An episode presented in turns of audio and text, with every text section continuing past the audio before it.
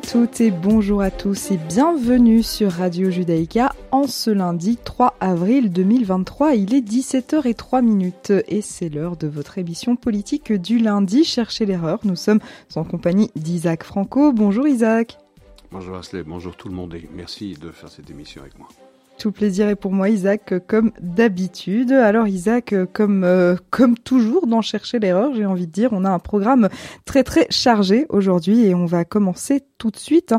On va parler de ce qui a fait la une presque tous les jours, quasiment tous les jours, hein, surtout la semaine dernière en Israël, c'est cette réforme du système judiciaire dans le pays. La semaine dernière, elle a été euh, gelée par euh, le premier ministre israélien Binyamin Netanyahou. Alors, euh, première question, Isaac, on va tout de suite mettre les pieds dans le plat.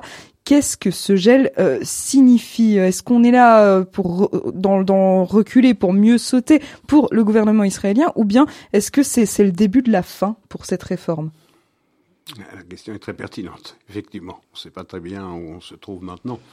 Euh, la coalition laisse entendre que la réforme passera s'il n'y a pas moyen de trouver pendant le mois ou le mois d'avril où la Knesset est en recess, c'est-à-dire en congé pour les, fêtes de Pâques. Euh, elle promet que de toutes les façons, euh, s'il n'y a pas moyen de trouver un accord euh, qui satisfasse tout le monde avec euh, l'opposition, eh bien, elle fera voter euh, cette, cette loi sur la réforme judiciaire dès la réouverture des, débats à l'Assemblée. Nous verrons bien.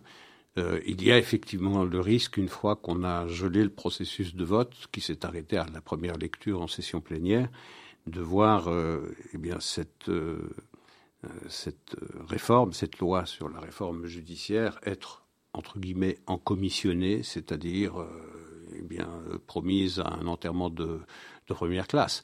C'est sur cela que compte euh, l'opposition qui n'a pas appelé à mettre un terme aux manifestations qui continuent puisque pour la treizième journée euh, dimanche, euh, je pense, il y a eu encore des manifestations importantes pour faire pression sur le gouvernement pour qu'il abandonne cette euh, réforme judiciaire. Nous verrons bien. Euh, en tout cas, de plus en plus, les masques tombent du côté de l'opposition, puisqu'ils avouent les uns après les autres qu'en réalité, ce n'est pas la réforme qu'ils combattent, mais c'est le droit de Benjamin Netanyahu à conduire une coalition et à gouverner Israël. C'est de cela dont il, c'est de cela dont il s'agit. D'ailleurs, pendant toute la campagne électorale, Yair Lapid, qui est le leader de l'opposition, ne s'était pas caché sur les buts. Le but, c'était de renverser le gouvernement exactement du reste comme l'actuelle coalition, lorsqu'elle était dans l'opposition pendant la précédente mandature de la Knesset, avait tout fait pour faire tomber la précédente euh, coalition qui était au pouvoir et qui était dirigée dans un premier temps par Naftali Bennett et puis par euh, Yair Lapid. Sauf que la précédente opposition dirigée par Benjamin Netanyahu avait fait cela à l'intérieur de l'enceinte de l'Assemblée, alors que euh, hier Lapide et l'opposition, aidés en cela par euh, les chancelleries euh, occidentales, essentiellement et particulièrement les États-Unis, je suppose qu'on y reviendra, ont fait pression par la rue, par le moyen de la rue, et on a franchi toutes les, lignes rouges possibles et imaginables pour amener le, Premier ministre à, déclarer que dans l'intérêt du pays et de la cohésion la cohésion nationale, du tissu social qui était menacé de, se déchirer, il valait mieux, effectivement, reporter pour essayer de trouver une réforme judiciaire sur le besoin duquel tout le monde s'accorde. Tout le monde s'accorde. Je veux dire, les membres les plus en avant de cette opposition sont les premiers, pas les premiers, mais sont ceux parmi euh, les représentants politiques qui avaient déclaré in tempore non suspecto euh, qu'il fallait absolument réformer euh, mhm. la loi judiciaire et la place qu'occupe dans cette architecture judiciaire la Cour suprême. Le premier d'entre eux, c'était Yair Lapide, qui disait, euh, qui disait que le dernier mot doit en toutes circonstances revenir à, la Knesset et pas à la Cour suprême. Donc tout le monde est d'accord sur le diagnostic. il se trouve que c'est Benjamin Netanyahu et sa coalition dans laquelle il y a des personnages controversés, et ça, je peux entendre, euh, je peux entendre les, euh, les remarques qui accompagnent la nomination de Benvir et de Smotrich dans le gouvernement israélien. Mais il se trouve que c'est ce gouvernement-là qui mène cette réforme. Et comme on veut absolument renverser ce gouvernement, le prétexte tout trouvé, c'est la réforme judiciaire. Mm-hmm. Oui, tout à fait. Et par ailleurs, euh, on, l'a vu, même le président israélien Yitzhak Herzog, qui a souvent appelé à des compromis, à des discussions entre l'opposition et la coalition, lui-même a, a, dit que oui, il fallait une réforme. Il, est même d'accord, le président de l'État d'Israël est d'accord avec ça. Alors, euh, Isaac, cette, cette, réforme judiciaire, elle a fait couler beaucoup d'encre en Israël, mais aussi partout dans le monde. On en a parlé dans, dans tous les médias, même dans les médias belges ici. Donc, euh, et on a senti une sorte d'inquiétude hein, sur la scène internationale par rapport euh, à Israël. Israël qui n'est pas toujours très bien perçu hein, lui-même sur la scène internationale, notamment en Occident. Et il s'est dégagé de là, avec tous ces remous, ces manifestations en Israël, un clash entre les États-Unis, amis et alliés d'Israël, et Israël. Hein. Et malgré le gel de la réforme par euh, Benjamin Netanyahu, eh bien, euh, la semaine dernière, le président américain Joe Biden a déclaré que Bibi n'était pas le bienvenu à la Maison Blanche euh, à court terme, hein, donc euh, prochainement. Alors est-ce qu'on doit prendre euh, cette sortie de Joe Biden au sérieux comme une rupture des relations entre Israël et les USA Ou bien on se dit que ça va se tasser, ça va s'arranger tout ça? Bah, avant de répondre à cette question, il faut faire déjà un bilan sur ces trois mois de manifestation et sur les dégâts que ça a occasionné sur Israël, parce qu'ils sont nombreux. Ils sont de, plusieurs registres. Il y a des, des conséquences économiques graves, puisqu'il y a eu des investissements massifs. Il y a pas mal de milliards de dollars qui ont été euh, désinvestis d'Israël. Il y a euh, ce spectre qui a été agité par l'opposition selon, selon laquelle pardon, euh, cette réforme judiciaire ferait passer Israël d'une démocratie au statut de démocratie libérale et donc que les investisseurs euh, ne verraient pas leurs investissements garantis par des tribunaux qui protégeraient euh, leurs intérêts. Il y a également des dégâts sur le plan euh, militaire, puisqu'on a vu, et c'est ce que je disais à propos de toutes les lignes rouges qui ont été franchies, on a entendu et on voit encore et on entend encore des réservistes qui disent qu'ils n'entendent pas prester leur euh, service si cette réforme judiciaire passe. Ça veut dire qu'on a là touché au tabou le plus ultime de ce qui fait, euh, de ce qui fait, euh, de ce qui fait Israël et ce qui garantit sa, sécurité.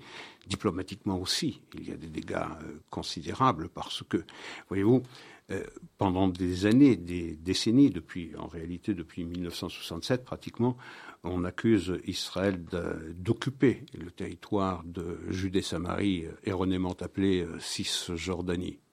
Mais on est passé ces dernières années d'une charge, d'une accusation d'occupation à une charge d'apartheid. L'étape ultérieure, c'est le questionnement sur le caractère démocratique de l'État. Et on y est. La dernière étape, ce sera le questionnement sur eh bien, la pertinence de voir euh, Israël caractérisé comme euh, État juif. Donc on est dans un processus euh, extraordinairement, extraordinairement dangereux. Sur le plan diplomatique aussi, il y a d'autres dégâts. Par exemple, on voit les relations, et je reviens à votre question, entre Israël et les États-Unis, premier allié de l'État juif, eh bien, s'assombrir. Donc ça provoque des dégâts chez euh, ces pays qui ont signé les accords, les accords Abraham et ceux qui ne paraissaient pas loin de les rejoindre. Je pense à l'Arabie saoudite et qui se disent, mm. bien, ne euh, voit pas vraiment l'intérêt de se rapprocher d'Israël du moment que Israël est en si mauvaise, euh, euh, en si mauvais termes avec Washington, et donc Israël ne nous est pas utile pour plaider notre cause, nous Saoudiens, auprès de l'administration américaine, du moment que Israël et les États-Unis sont sont en mauvais termes. Et sur le plan sociétal aussi, sur le plan sociétal, eh bien, ça révèle une fracture entre les diverses tribus d'Israël que euh, jusqu'à présent avait mis euh, sous le tapis et que le Covid avait achevé de mettre sous le tapis. Et aujourd'hui, ça ressurgit avec une puissance considérable. Donc ça, affaiblit euh, Israël sur tous ses plans économiques, financiers, militaires, diplomatiques, sociétal. Tout ça fragilise considérablement Israël et favorise les ennemis les ennemis d'Israël qui pensent que c'est le moment eh bien, de, de s'en prendre à Israël, puisque sa propre cohésion nationale est questionnée. Et là-dessus intervient eh bien, ce, je ne vais pas dire ce désamour entre Washington et, Jérusalem, mais oui, cette brouille, il y a une brouille, c'est certain.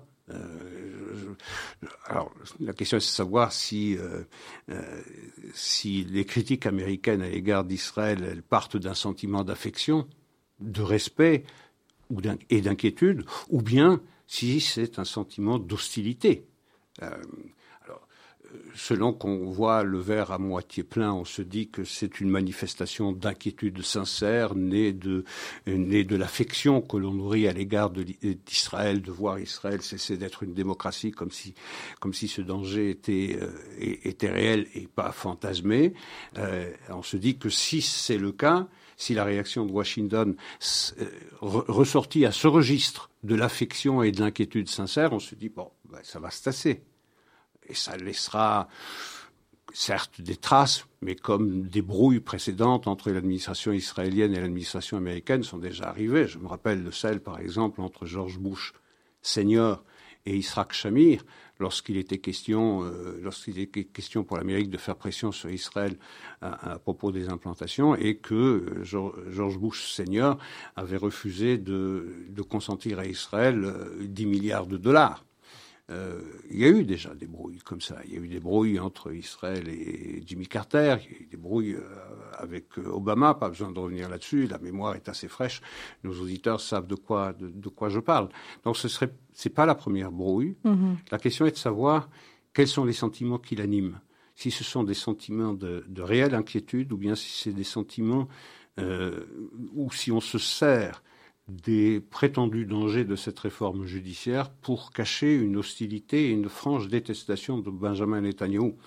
Et je pencherai pour cette deuxième euh, hmm. euh, analyse parce que l'administration américaine, déjà du temps d'Obama, qui avait considérablement financé, financé l'opposition israélienne, qui s'était donc mêlée des élections israéliennes euh, du temps de du temps d'Obama par l'intermédiaire d'une ONG qui s'appelait Vox, à laquelle euh, l'administration américaine avait consenti quelques centaines de milliers de dollars pour favoriser l'élection de la coalition. Ça avait échoué.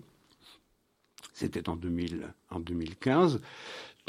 eh bien, ici, euh, ces manifestations aussi semblent financées euh, par l'étranger. La main du département d'État américain n'y est probablement pas étrangère. C'est-à-dire que euh, il y a le désir, plus ou moins avoué, plus ou moins assumé, de se joindre à, l'ambition de l'opposition israélienne de déposer, de renverser le gouvernement euh, israélien, parce que on se dit euh, que à Washington que tordre le bras de Benjamin Netanyahu est infiniment plus difficile que tordre le bras de celui de Yair Lapid.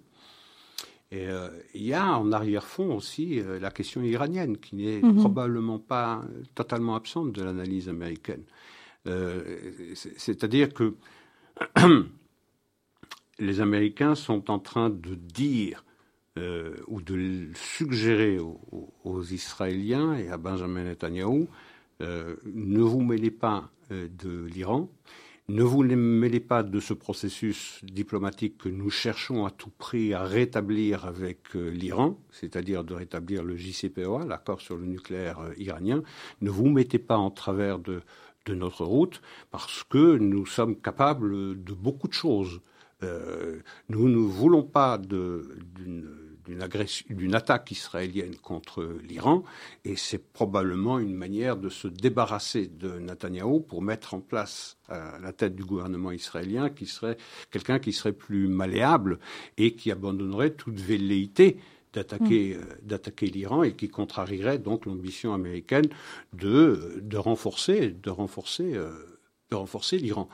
Je veux dire l'ambition de renforcer l'Iran et je souligne cela, elle était présente dans l'ambition diplomatique de Barack Obama. Barack hmm. Obama, la signature le 14 juillet 2015 sur l'accord nucléaire euh, iranien, euh, revenait à renforcer euh, la main de, l'Iran. Alors, comment mieux affaiblir euh, Benjamin Netanyahu et l'empêcher de recourir à, la violence ou à la force armée pour se débarrasser de ce danger existentiel qui pèse sur euh, euh, l'État juif que de le fragiliser et idéalement pour les Américains de s'en débarrasser. Je n'écarte pas cette idée-là. On n'écarte pas donc l'idée que la, réforme judiciaire en Israël, c'est l'arbre qui cache la forêt. La pomme de discorde pour Washington, c'est Netanyahou. Bien sûr, exactement hmm. comme pour l'opposition. Exact. L'opposition et Washington, comme toutes les chancelleries, partagent la même analyse. Il faut se débarrasser de Netanyahu. C'est l'homme dont il faut se débarrasser, l'homme dont on ne pensait pas qu'il serait capable d'un second retour aux affaires en Israël. C'est pas le premier, hein, c'est un exploit assez considérable. Rappelez-vous, tous les sondages avant l'élection du 1er novembre disaient euh, au mieux qu'il y aurait euh, une impasse politique comme les, quatre précédentes consultations et qu'on irait vraisemblablement vers, vers une sixième pour sortir de l'impasse. Personne ne pensait que euh, Netanyahou serait capable de mettre sur pied une coalition qui euh, regrouperait 64 parlementaires sur les 120, donc une majorité relativement large par rapport aux standards israéliens. Il se trouve que pour mettre sur pied cette coalition, il a dû s'adjoindre dans l'équipe gouvernementale des personnalités dont le caractère est pour le moins controversé. Euh, je parle naturellement de Benvir, euh, et, de Smodrich. Je note par exemple à propos de Smodrich cette levée de bouclier lorsqu'il était à Paris et qu'il avait, mm. euh, qu'il avait questionné la réalité de l'existence d'un peuple palestinien, qu'il avait dit qu'il n'y avait pas de peuple palestinien et il avait fait ça avec derrière lui une carte où euh, n'apparaissait pas le peuple palestinien, où n'apparaissait pas de Palestine ou de territoire prétendument occupé. Et il avait même ajouté la Jordanie. Mm. dans, cette, dans cette carte. On a vu cette levée de bouclier à Washington, où on a été jusqu'à dire qu'en réalité, le peuple palestinien existe depuis toujours et il est doté d'une riche culture. On aimerait bien savoir, bien savoir laquelle. Mais on n'a jamais entendu une, ou vu, assister à une telle levée de bouclier lorsque l'autorité palestinienne largement soutenue par l'administration américaine, efface Israël des cartes qu'elle présente partout lorsqu'elle intervient publiquement. Ça, c'est totalement absent. Cette indignation de l'administration américaine qui, euh, à propos de la négation du droit des Juifs d'être dans la région, dans quelque frontière que ce soit. C'est trop tôt pour dire, euh, Isaac, que ça sent peut-être la rupture euh, entre Israël et les États-Unis quand on sait tout ça? Non, rupture, j'irai pas jusque-là parce mmh. qu'il y a des intérêts bien compris. Derrière la détestation qui peut exister, euh, je ne pense pas qu'il y ait une détestation d'ailleurs dans le chef de Joe Biden pour autant qu'il ait encore un poids dans les décisions politiques américaines parce que l'homme est assez avancé dans, dans ce processus de déclin euh, cognitif. Mais je ne pense pas qu'il y a de la détestation personnelle. Les mhm. deux hommes se connaissent, il y a une certaine forme de chimie favorable. Mais c'est vrai que euh, euh, on n'est pas près d'une rupture. Il y a des intérêts bien compris. Mhm. Euh, je veux dire, Israël ne peut pas faire l'économie du soutien américain, pas seulement sur un plan euh, militaire, mais également sur un plan diplomatique. C'est le dernier bouclier dont dispose Israël dans les forums internationaux pour opposer son veto à toutes les résolutions qui sont ou qui seraient susceptibles d'être votées au Conseil de sécurité et qui condamneraient Israël. Donc, de la part d'Israël, il y a tous les moyens de faire du damage, il y a toutes les raisons de faire du damage control. Euh, pour les Américains aussi, même si on le crie moins sur les toits, mais Israël est aussi indispensable aux États-Unis que les États-Unis le sont pour Israël.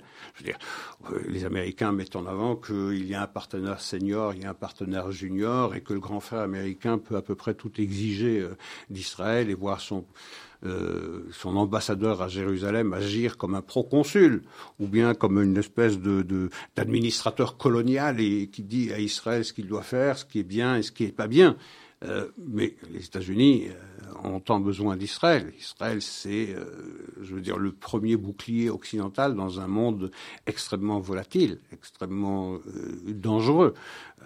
donc, Israël, ça permet aux États-Unis d'assurer sa sécurité, la sécurité des États-Unis dans une, dans une région pour le moins pour le moins fragile. Et on l'a vu d'ailleurs avec ces dernières semaines, avec le rapprochement entre, par exemple, l'Arabie saoudite et l'Iran, qui n'a pas été conduite par euh, les États-Unis, mais que les États-Unis ont salué. mais mhm. ça a été conduit par la Chine, qui montre qu'elle a des ambitions diplomatiques qui vont bien au-delà de sa sphère d'influence naturelle. Donc, rupture, non. Rupture, non. Mais en tout cas, c'est une brouille, une brouille sérieuse euh, sérieuse. Dans quelle mesure elle laissera des traces, je, l'ignore. Mais euh, il y a un tel, euh, hum, rejet de Benjamin Netanyahu dans l'opposition israélienne, qui a fait appel à l'administration américaine pour la soutenir dans son opposition à, au prétendu danger de voir Israël cesser d'être une démocratie libérale, que ça laissera certainement des traces. Bah, là, on verra si Benjamin Netanyahu sera à la hauteur de sa réputation, de sa capacité à, arrondir les angles, à jouer la montre habilement et à mettre les intérêts de l'État d'Israël au-dessus de tout, ce qu'il a toujours fait. Donc, on verra. Tout dépendra de la manière dont se déroulent ces négociations avec, euh, avec l'opposition sur la réforme judiciaire, euh, même si euh, l'opposition considère qu'elle négocie avec la coalition avec un, revolver sur la tempe parce que Derry a déclaré pas plus tard qu'aujourd'hui ou hier euh, que eh bien il pourrait faire voter cette loi en deuxième et troisième lecture sur le moment, le moment où il le décide. Ça, c'est le pistolet sur la tempe de, la, de l'opposition. Mais l'opposition euh, pointe également un, un, revolver sur la tempe de la coalition en continuant d'organiser des manifestations très très importantes mm. euh, en Israël pour que la pression ne risque pas de diminuer. Donc tout dépendra de la capacité de la coalition et de l'opposition à s'entendre sur un, un terrain qui les satisfasse tous les deux. Alors on parle de, rejet de Benjamin Netanyahou et on verra plus tard dans cette émission qu'à l'heure actuelle, Benjamin Netanyahou n'est pas le seul homme politique à, faire l'objet d'un certain rejet. Euh, Isaac, je voudrais revenir avec vous sur, l'Arabie saoudite et l'Iran qui ont rétabli euh, leurs relations diplomatiques récemment sous l'égide de la Chine. Vous le disiez, les Américains ont, ont salué ce rétablissement des relations. Et en fait, l'Arabie saoudite se, rend compte qu'elle ne peut plus vraiment compter sur la protection euh, des États-Unis. On a aussi énormément parlé d'un rapprochement euh, entre l'Arabie saoudite et Israël, hein, que l'Arabie saoudite rejoigne les accords d'Abraham. Alors justement, ce rétablissement des, relations euh, Arabie saoudite, Iran, l'Iran, qui on sait, l'ennemi d'Israël, quels enseignements l'État hébreu peut en tirer? là aussi, verre à moitié plein ou verre à moitié vide. Euh, soit on fait l'analyse que les Saoudiens euh, prennent acte de la faiblesse américaine, de l'ambition des Américains de se désengager de la région, et qu'ils mènent simultanément euh, une politique de rapprochement ou de normalisation avec l'Iran, tout en continuant d'essayer de normaliser leurs relations avec Israël, parce qu'on est dans, dans une région où les amours d'aujourd'hui peuvent devenir, euh, et on l'a montré, l'histoire l'a montré souvent, les détestations de demain, euh, et que ce qu'on a, cette normalisation ou cette promesse de normalisation entre Riyad et Téhéran peut ne durer que le temps des roses, c'est possible et on se dit euh, bon eh bien la diplomatie iranienne euh, pardon saoudienne euh, elle, travaille sur les deux tableaux. À la fois un rapprochement une normalisation avec l'Iran mais ça ne l'empêche pas de continuer de travailler avec Jérusalem. Ça c'est le verre à moitié plein. Le verre à moitié vide lui il est plus inquiétant. C'est de se dire que comme vous le disiez justement les saoudiens ne se sentent plus euh, protégés par les États-Unis, que leur sécurité n'est plus garantie par les États-Unis comme elle l'est depuis à peu près un siècle, euh, lorsqu'il y a eu cet accord entre le président américain et, le fondateur de la dynastie Saoud sur le, sur le navire Quincy, euh, et de se dire on n'est plus protégé par les Américains.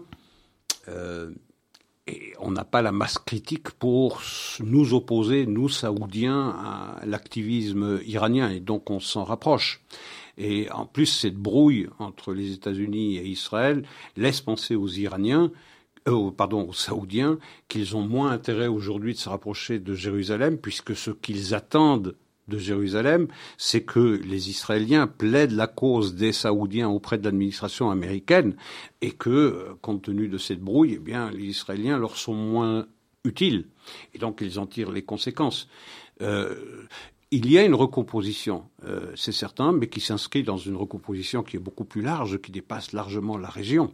On assiste à une recomposition sur la carte mondiale, pas seulement sur la carte régionale, mais c'est effectivement une source de, d'inquiétude pour euh, d'inquiétude pour Israël. Maintenant, l'intérêt des Saoudiens il n'y a personne qui garantira mieux euh, la sécurité saoudienne que les États-Unis. Donc, ils comptent sur un changement de, de garde à Washington, sur un président euh, américain qui, à l'avenir, sera aussi euh, bienveillant et compréhensif des intérêts sécuritaires de l'Arabie saoudite, comme l'était le précédent président américain. Parce qu'il y avait une véritable lune de miel entre Washington et Riyad du temps de Donald Trump. Mm. Aujourd'hui, vous rappelle une chose, euh, Joe Biden, pendant sa campagne, il avait promis de faire de l'Arabie saoudite un État paria. Un État paria. Et de MBS, c'est-à-dire Mohamed bin Salman, qui est le véritable patron, le véritable dirigeant de l'Arabie saoudite, d'en faire un paria, quelqu'un euh, d'infréquentable. Euh, et il a dû aller à Canossa, Joe Biden, en septembre ou octobre dernier, lorsque on était euh, en pleine augmentation ou explosion des prix du pétrole. Il avait été euh, à Riyad supplier MBS d'augmenter la production euh, de pétrole pour que les prix puissent baisser. Et la réponse de MBS a été au contraire de diminuer la production de 2 millions de barils, avec l'aide de la Russie d'ailleurs aussi, et de l'Iran. Et donc l'Amérique n'avait pas apprécié mais c'était le retour du berger, la réponse du, berger à la bergère. Euh, et aujourd'hui, l'Arabie saoudite, pour bien montrer euh, le, le, doute ou le scepticisme qu'elle a à l'égard de Washington, a plus tard qu'hier, décidé de baisser sa production de 500 000 barils, c'est-à-dire 5% de sa production qui est de 10 millions de barils. Ça va être suivi par les autres producteurs, les autres euh, producteurs de pétrole. Donc vraisemblablement, on va avoir euh, au total une baisse de la production de pétrole mondiale d'un million de barils. Donc ça va peser également sur les prix, ce qui ne va pas faire plaisir naturellement à l'administration américaine. Donc on voit une chose, c'est que les Saoudiens montrent qu'ils ont des capacités diplomatiques. Ils disent à Washington, vous nous tournez le dos, vous nous considérez comme des gens infréquentables, bah, nous reprendrons langue avec euh, vos ennemis, c'est-à-dire avec, le pays que vous désignez comme la plus grande menace pour la sécurité américaine, c'est-à-dire la Chine, avec son allié euh, russe et avec son allié iranien. Donc tout ça n'est pas bon, naturellement, pour, euh, naturellement pour Israël. Mhm. Isaac, je vous propose à 17h30 de faire une petite pause musicale hein, avec une petite musique créée par Clément Willansen que on remercie bien évidemment et on se retrouve juste ensuite.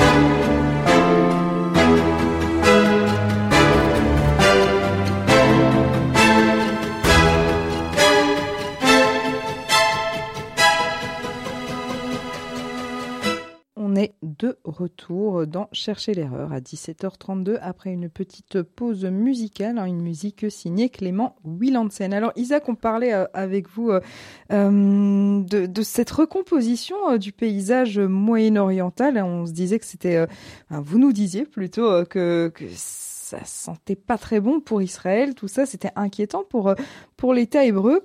Et puis, voilà, comme on l'a dit plusieurs fois, on, sentait un rapprochement entre Israël et l'Arabie Saoudite. On, se disait que éventuellement l'Arabie Saoudite allait rejoindre, euh, elle aussi, les accords d'Abraham. Mais alors justement, est-ce que cette recomposition euh, du paysage moyen-oriental, ça, met un, coup dans l'aile aux accords d'Abraham?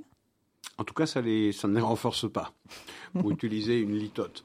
Euh, ça les fragilise, en tout cas. Et d'ailleurs, cette brouille que nous avons évoquée tout à l'heure entre Jérusalem et, Washington euh, renforce euh, les courants qui, même à Bahreïn, qui même aux Émirats arabes unis, euh, se disent, se disent, questionnent ces accords Abraham. Ces accords Abraham, ils se fondent sur la promesse américaine d'assurer la sécurité dans toute la région, que Trump a, assuré à chacun des signataires des accords euh, Abraham.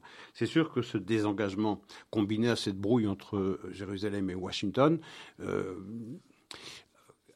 nourrit le scepticisme ou l'interrogation des signataires des accords Abraham. Donc ça les fragilise, ça les questionne, comme on dit euh, aujourd'hui.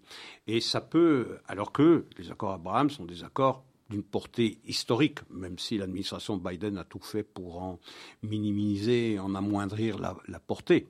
Mais ce sont des accords absolument euh, essentiels pour le devenir de la région, puisque euh, je pense, comme le Premier ministre israélien, que la meilleure manière de, résoudre la question palestinienne, comme on dit aujourd'hui, c'est de résoudre d'abord le conflit arabo-israélien ou arabo-juif, et qu'une fois que celui-ci sera résolu et que la place d'Israël ne sera plus contestée par les pays arabes, eh bien, euh, la solution de la question palestinienne sera moins ardue. Donc ça questionne les accords Abraham et ça questionne leur portée sur la euh, solution plus ou moins éloigné de la question palestinienne. Ça n'est pas bien, ça n'est pas bon. Et effectivement, ça, ça éloigne également, euh, ça éloigne également l'Arabie saoudite, ou en tout cas ça refroidit les velléités de rapprochement entre Riyad et Jérusalem, parce qu'on s'interroge sur, euh, un, sur l'engagement des États-Unis dans la région, deux, sur la relation entre Israël et les États-Unis. Donc cette brouille n'est pas bonne parce qu'elle questionne l'utilité de l'un comme de l'autre des, euh, des, deux, pays. Et puis il y a ces, ces déclarations. Je disais tout à l'heure que l'ambition Bon, c'est une analyse personnelle, elle n'engage que moi. Je pense que l'administration américaine, même lorsque Joe Biden déclarait que les accords euh, sur le nucléaire iranien, cette volonté de rétablir le JCPOA était désormais lettre morte, qu'on n'y reviendrait plus, je n'y crois pas du tout. Je crois que l'ambition américaine, c'est de rétablir le JCPOA pratiquement quoi qu'il en coûte. Et je, je, note une déclaration de euh, Miley, le chef d'état-major de l'armée américaine, qui déclarait, je cite, je l'ai noté ici, Iran will not have a fielded nuclear weapon. L'Iran n'aura pas une arme nucléaire de terrain. Le mot clé dans cette déclaration, évidemment, c'est fielded, parce que jusqu'à présent, jusqu'à présent, l'administration américaine disait l'Iran n'aura pas d'armes nucléaires. Mhm. Là, on, est aussi déjà sur les mots. Oui, fielded, ça veut dire quoi? Ça veut dire, Field, vous le traduisez par une, armée, une arme nucléaire qu'on déploierait sur le terrain? C'est ça, Fielded, à mettre sur le terrain, à déployer sur le terrain. Vous voyez la limitation. Euh, c'est considérable, cette déclaration. On n'a pas assez accordé d'intérêt ou d'importance à cette déclaration du chef d'état-major des armées américaines qui déclare en creux ce qu'elle déclare, l'administration américaine, par la voix de son chef d'état-major, c'est que les États-Unis sont prêts à accepter que l'Iran possède une bombe nucléaire du moment qu'elle ne soit pas déployée sur le terrain. C'est une euh, considérable euh, évolution mhm. dans la position euh, américaine. C'est qu'elle tire l'enseignement qu'il n'est désormais plus possible d'empêcher l'Iran de devenir une puissance du seuil et même une puissance nucléaire, d'être même capable et de fabriquer même une bombe mais la nouvelle ligne rouge américaine, ça n'est plus l'interdiction pour l'Iran de posséder une bombe nucléaire, mais de posséder une bombe nucléaire qu'elle est autorisée à mettre au point, mais de ne pas la déployer. Vous voyez, donc euh, cette, euh, cette modulation dans euh, la politique américaine à l'égard de, l'Iran, qui à mes yeux n'a pas vraiment changé par rapport à celle de Barack Obama. Et donc ça c'est un, danger, c'est une inflexion considérable et je, je, note qu'on n'a pas accordé suffisamment d'importance à cette inflexion dans ce mot fielded. Oui. Effectivement, on sent quand même un petit changement de vocabulaire. On est oui, mais le changement de vocabulaire, il précède un changement de politique. Un changement Et je pense, pour revenir à ce que je disais, il faut tordre le bras à Benjamin Netanyahu pour lui enlever tout, euh, tout goût pour l'aventurisme militaire à l'égard de l'Iran. Euh, mm. et, donc toutes les remontrances et toutes les admonestations que Washington adresse à Jérusalem, c'est pour lui dire on peut vous mener la vie dure, on peut même vous mener la vie impossible, euh, et même euh, chercher avec l'opposition à vous déposer, à renverser votre gouvernement, parce que nous allons aller de l'avant dans cette volonté de, de rétablir le JCPOA. C'est, me semble-t-il, le danger majeur. Alors, Isaac, on parlait des accords d'Abraham et quand on pense aux accords d'Abraham, on pense évidemment aux, deux grands architectes hein, des accords Abraham, euh, et ce sont évidemment euh, Benjamin Netanyahou, actuel Premier ministre israélien, et Donald Trump, ancien euh, président des États-Unis. Les deux hommes politiques sont actuellement fort médiatisés, et pas forcément pour des raisons positives. Hein. Si, on, lit les médias, hein, Netanyahou et son gouvernement, son, son procès pour corruption, toute, toute la réforme judiciaire, et Donald Trump, il est inculpé et il devra euh, comparaître demain devant le juge à New York. Les deux hommes, euh, ils semblent isolés, voire acculés. Alors, quelles sont euh, les conséquences de, tout ça pour, pour les accords d'Abraham? On imagine que cette inculpation, déjà pour Trump, c'est pas très bon pour la présidentielle de 2024 et par conséquent pour la continuité de ces accords d'Abraham qui se sont très bien passés sous Trump. Ah ben oui, parce qu'on attaque, votre question est très très pertinente, on attaque les deux architectes principaux mhm. de ces accords Abraham, ceux qui euh, en sont les maîtres d'œuvre, Benjamin Netanyahu avec, euh, avec Donald Trump. Euh, vous savez, ce qui se passe aujourd'hui en Israël, c'est un peu une répétition de ce qui s'est passé le lendemain, au sens propre du mot. Le lendemain de l'élection de Donald Trump, le 21 janvier, la prestation de serment de Donald Trump le 21 janvier 2017, vous aviez une manifestation de 1 million de personnes pour déclarer que l'élection de Donald Trump était illégitime et illégale et qu'il fallait tout faire pour combattre ce régime. Ce à quoi on assiste aujourd'hui en Israël, c'est un peu une répétition de ce qui s'est passé à Washington. Donc, on ne veut pas de Donald Trump aux États-Unis, en tout cas une partie des États-Unis ne veut pas de Donald Trump, et une partie importante, minorité en tout cas importante de la, représentation populaire israélienne ne veut pas de Benjamin Netanyahu. Ce sont deux personnages hors normes, ce sont deux personnages qui ne répondent pas à ce qu'on attend désormais d'un homme politique qui doit être fait tout de rondeur et de capacité de, euh, de négociation, de politiquement correct. Ce sont des hommes euh, entiers, ce sont des hommes, euh, sont des hommes pleins. Et donc, ce à quoi on assiste aujourd'hui en Israël ressemble furieusement à ce qui s'est passé il y a de cela six ans aux États-Unis. Et ce qui se passe aujourd'hui en Israël, c'est probablement ce qui se passera ou ce qui se passerait si Donald Trump était réélu. Donc je veux dire, c'est presque une répétition générale aujourd'hui en Israël de ce qui pourrait, ce qui pourra se passer euh, aux États-Unis le jour où euh, Trump serait euh, réélu, pour autant qu'il puisse mener campagne et que ses ennuis judiciaires, dont je suppose qu'on parlera, ne l'en empêchent pas.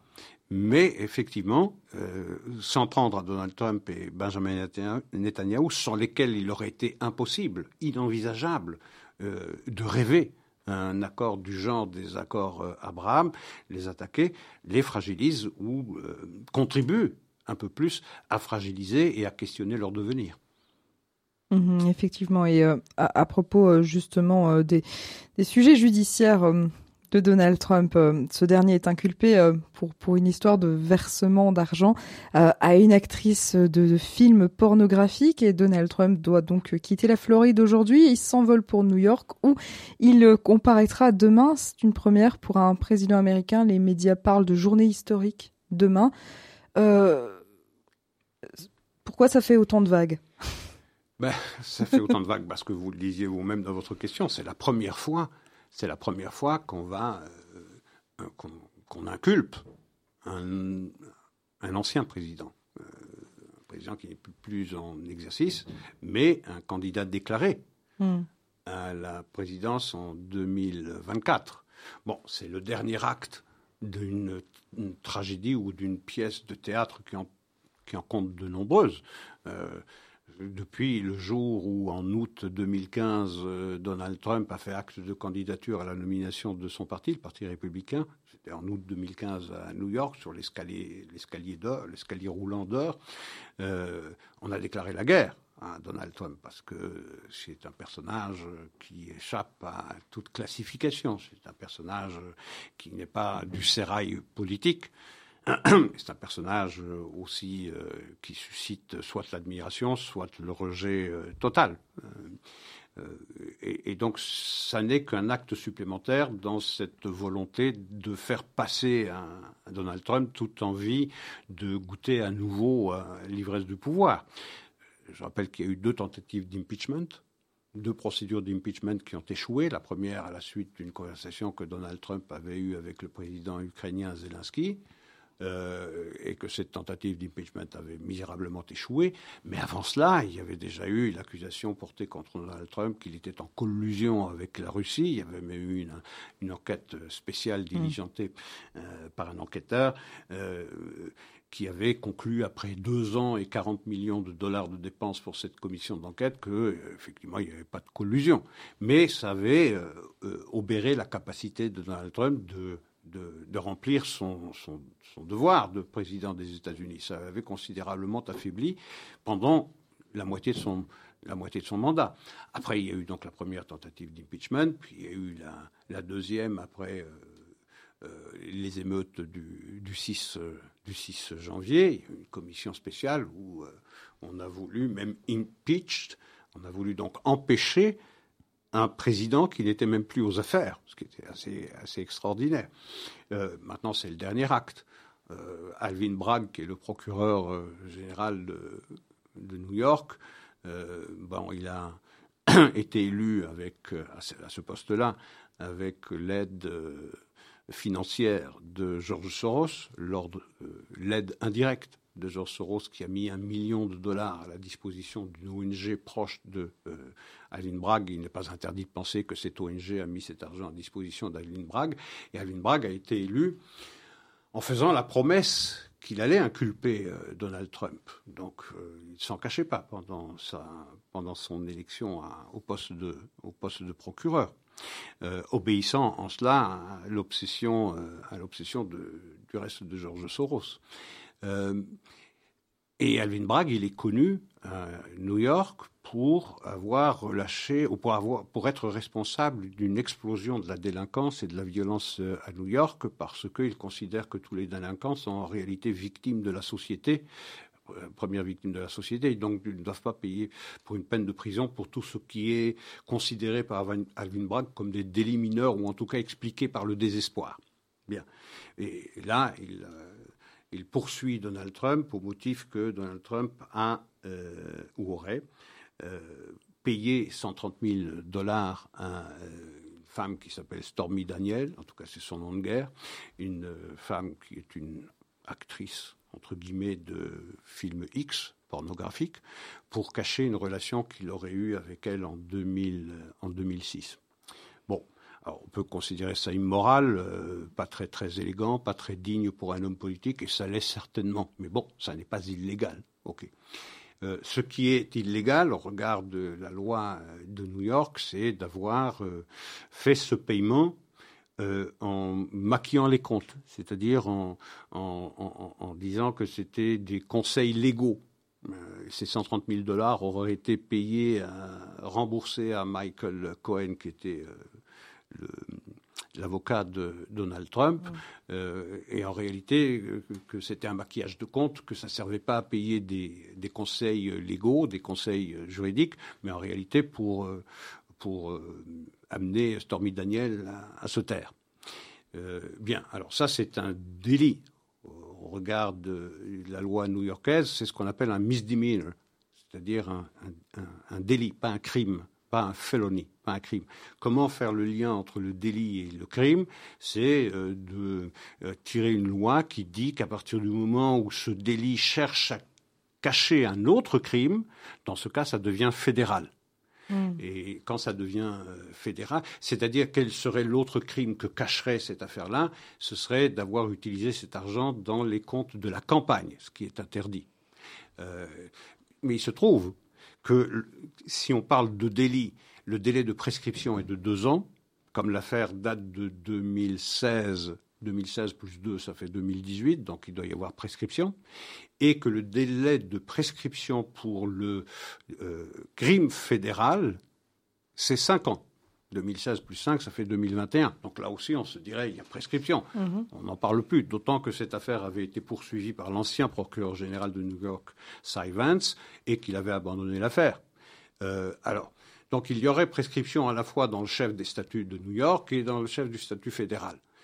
Qu'est-ce qu'il, euh, le lapin qu'il sort de son chapeau, Alvin Bragg, c'est de dire bon, mais euh, il, y a une loi spéciale qui met un terme à la prescription à partir du moment où l'inculpé n'a pas vécu de façon continue à New York. Bon, maintenant il faut savoir ce que c'est que vivre continuellement à New York lorsque dans l'entretemps on été président des États-Unis quand même. Alors vous l'avez dit Isaac, euh, Donald Trump, euh, il est candidat déclaré à la présidentielle de 2024.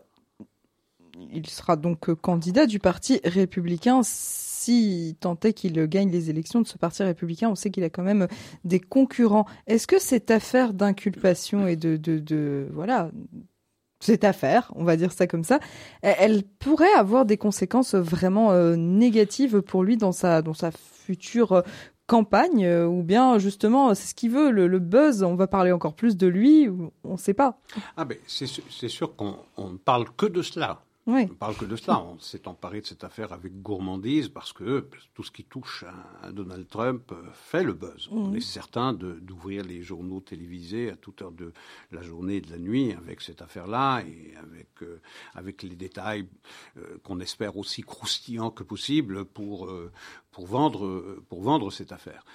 D'ailleurs, on parle beaucoup que demain, on ne va pas le menoter. Imaginez, menoter un président des États-Unis, mais on va lui prendre les empreintes. Euh, et qu'on va lui prendre une, une photo, euh, une photo, vous savez, celle que l'on voit dans les films policiers où l'inculpé euh, est photographié, un smugshot, comme on dit aux États-Unis. Bien. Donc, ce sont tous les attributs qui accompagnent quelqu'un qui, qui est dans de mauvais draps, évidemment. Et il s'agit de montrer cette image d'un candidat à la présidence qui est entravé sinon physiquement parce qu'il porterait pas la menotte, mais qui est dans une position où il est euh, vu ou perçu de façon défavorable. Mais ça, c'est l'espoir de, de Bragg et de tous les opposants de, de Donald Trump. C'est évident. On espère que cette fois-ci, dans ce camp-là, on espère que cette fois-ci, on n'est pas arrivé à faire tomber Donald Trump dans l'affaire de la collusion, prétendue collusion avec la Russie. On n'est pas arrivé à le faire tomber avec le premier impeachment, pas arrivé à le faire tomber avec le deuxième impeachment, pas arrivé à le faire tomber avec la commission sur le, le 6 janvier. Cette fois-ci, on le tient, on va l'avoir, parce que c'est l'homme à abattre, parce qu'on sait que s'il se présente après un bilan qu'il faut bien qualifier de désastreux de la présidence euh, Joe Biden, il a toutes les chances d'être réélu. Et le cauchemar recommence naturellement pour tous les opposants à Trump. Donc il faut s'en débarrasser par tous les moyens. Donc on mm. salive à cette idée. Mais il pourrait être pris à leur propre jeu, parce que ce qu'on voit dans un parti républicain qui est euh, divisé, alors que le Parti démocrate, lui, va toujours uni à la bataille. C'est une des caractéristiques de la gauche, d'ailleurs, c'est d'aller euh, toujours uni à la bataille, il ne manque jamais aucune voix, il ne manque jamais aucune tête. En revanche, dans le Parti républicain, il y a des gens qui n'aiment pas Trump. Ce sont les Never Trumpers. Il y a des gens qui disent euh, tout plutôt que tout plutôt que Trump. Mais ce qu'on observe, c'est que tout le monde désormais estime, et pas seulement dans le camp républicain, même dans le chef de certains démocrates, on estime que cette affaire, montée de toutes pièces par Alvin Bragg, est ridicule, pathétique. Euh, il y a des constitutionnalistes qui disent que ça ne tiendrait pas la route, que c'est que la, justice est euh, instrumentalisée, qu'elle est politisée et que ça va ouvrir la voie à des procédures similaires une fois que les républicains seront au pouvoir au détriment des démocrates. Et donc on ouvre là la boîte de, Pandore. Ce qu'on observe, les premières réactions, en tout cas dans le camp euh, républicain qui va d'habitude, qui montre d'habitude des, signes de désunion, en tout cas à propos de la personnalité de Donald Trump, euh, on serre les rangs on les rangs, et ses principaux opposants au sein même de son camp, eh bien, euh, ont, déclaré que c'est ridicule, qu'ils se, se trouvent tous derrière Donald Trump face à à cette injustice parce que l'instrumentalisation de l'appareil judiciaire est tellement énorme pour écarter un, candidat à la présidence de 2024 et est tellement dangereuse pour les institutions et la démocratie américaine. On voit que la démocratie américaine qui donne des leçons au monde entier, il ferait bien de regarder la poutre qu'elle a dans son œil, mais donc pour l'instant, ça ne fait que resserrer les rangs dans le parti euh, républicain et aussi le danger pour ceux qui cherchent à, à, écarter Donald Trump de la course à la présidence, eh bien, c'est d'en faire une figure de martyr, d'en faire une figure de victime. et donc, ça pourrait avoir des effets, inverses. On examinera, on commentera naturellement les, évolutions de cette affaire, mais ça me fait penser à, ce que disait, euh, euh, je crois que c'était Staline, qui disait euh, montrez-moi l'homme, je lui trouverai, je lui trouverai un crime. montrez-moi l'homme, je lui trouverai un crime. Et Rudy Giuliani qui déclarait à New York qu'un grand jury peut donner son aval à l'inculpation d'un sandwich si un procureur dit que le sandwich est républicain. Bon, on est un peu, on est un peu dans ce, on est un peu dans ce cas de figure. Alors, on en rit effectivement, mais cette instrumentalisation du, de la justice euh, est, est, inquiétante. Est mhm. inquiétante parce que ça fait à peu près, euh, ça fait des années, ça fait des années que même les services de renseignement américains, le FBI, a été enrôlé dans cette euh, volonté d'écarter Donald Trump du, du pouvoir. Donc euh, il y a une politisation d'un grand nombre d'agences, dont les agences de renseignement. On l'a vu dans les Twitter Files, lorsque le FBI a fait pression sur euh, les réseaux sociaux, sur Twitter, sur Facebook, etc., pour, pour ne pas donner de publicité à l'affaire Hunter Biden, c'est-à-dire le, fils de Joe Biden, qui est impliqué dans une affaire de corruption absolument colossale, super, sur, sur, laquelle d'ailleurs personne ne se soucie euh, d'enquêter et qui est infiniment plus importante. Donc ça, c'est un contre-feu. On s'occupe de Donald Trump pour moins s'occuper encore de Joe Biden et toutes les affaires de corruption qui pèsent sur lui et sa famille. Et on va reparler de l'inculpation euh, de Donald Trump dans le journal de 18h, encore une fois avec vous, euh, Isaac Franco, euh, juste ensuite. Donc, toujours est-il que cette histoire d'inculpation réunit tous les ingrédients pour une très très bonne série Netflix, hein, de la politique, une personnalité sulfureuse, Donald Trump, une actrice pornographique. Isaac Franco, une petite question, c'est peut-être c'est pas forcément une question piège. On n'a pas vraiment l'habitude de faire des grandes spéculations parce qu'on n'a pas de, de boule de cristal, mais on, peut faire un parallèle entre, entre les personnes de Benjamin Netanyahu et Donald Trump actuellement. Est-ce que on pourrait, selon vous, se diriger dans un scénario où Joe Biden va à nouveau être élu en 2024 et la Knesset va se dissoudre en Israël, ce qui va mener à de nouvelles élections. Et selon les sondages israéliens, eh bien, ce ne serait pas Bibi qui serait en mesure de former une nouvelle coalition. Et, tout ça, donc l'opposition israélienne actuelle comme nouvelle coalition et Joe Biden à nouveau réélu en 2024, c'est inquiétant comme scénario pour Israël. Ah, bien sûr, c'est inquiétant. Mais d'abord, une, euh, retourner dans l'impasse politique en Israël euh, du genre de celle qu'on a connue pendant, pendant deux ans, ça c'est euh, où on a eu des gouvernements faisant fonction et pas de plein exercice. Ça n'est jamais bien lorsque on est face à des défis aussi euh, existentiels, des menaces aussi existentielles que celles que fait peser l'Iran. Et d'ailleurs, je, je, pense que cette décision du Premier ministre israélien d'engager des négociations avec l'opposition, c'est pour pouvoir s'occuper sérieusement, sans être distrait par euh, euh, cette réforme judiciaire qui, pour importante qu'elle soit, euh, reste moins importante, reste moins importante que le défi posé par l'Iran, dont les services de renseignement israéliens comme américains laissent penser qu'elle est quelques jours ou quelques semaines seulement de la capacité d'enrichissement à 90%, c'est-à-dire de quoi faire une bombe nucléaire. Mm. Et avec cette déclaration que je rappelais de, de Miley, euh, où les lignes rouges américaines semblent bouger vers encore plus de tolérance à l'égard de, de l'Iran, oui, ça ne laisse pas d'inquiéter. Quant à une réélection de Joe Biden en 2024, je pense que, euh, je pense que les démocrates seraient capables de voter pour un sandwich donc pourquoi pas Joe Biden? Je remarque aussi qu'une grande partie des électeurs traditionnels démocrates euh, ne veulent pas que Joe Biden se représente. Mm. Il a 80 euh, ans, il en aurait 86 à la fin de ce second mandat. Lorsqu'on voit l'état de délabrement mental dans lequel il se trouve, objectivement, où il n'est pas maître de sa parole et de ses pensées, j'ai du mal à penser que Joe Biden serait un concurrent sérieux pour le Parti euh, démocrate, un candidat sérieux pour le Parti démocrate. La tragédie pour le Parti démocrate, c'est de ne pas avoir de, de candidats sérieux de, rechange. Kamala Harris est largement décrédibilisé, Bernie Sanders n'est pas un candidat sérieux, euh, et je veux dire, euh, Buttigieg ne l'est pas plus, Newsom ne l'est pas plus. Donc je vois un paysage, c'est la morne pleine hein, du côté démocrate. Donc si on utilise la carte Joe Biden en 2024, euh, je pense que n'importe quel candidat républicain en fera facilement une bouchée. Et ce sera le mot de la fin. Isaac, merci beaucoup. Merci à euh, vous pour avoir participé à cette... Euh, et on se retrouve dans quelques minutes. Voilà, on se retrouve tout de suite dans le journal de 18h où on parlera euh, voilà, de l'inculpation de l'ancien président des États-Unis, Donald Trump. Isaac Franco, on vous retrouve la, la semaine prochaine également pour chercher l'erreur. Et quant à moi, je vous dis à tout de suite le temps d'une petite page de pub.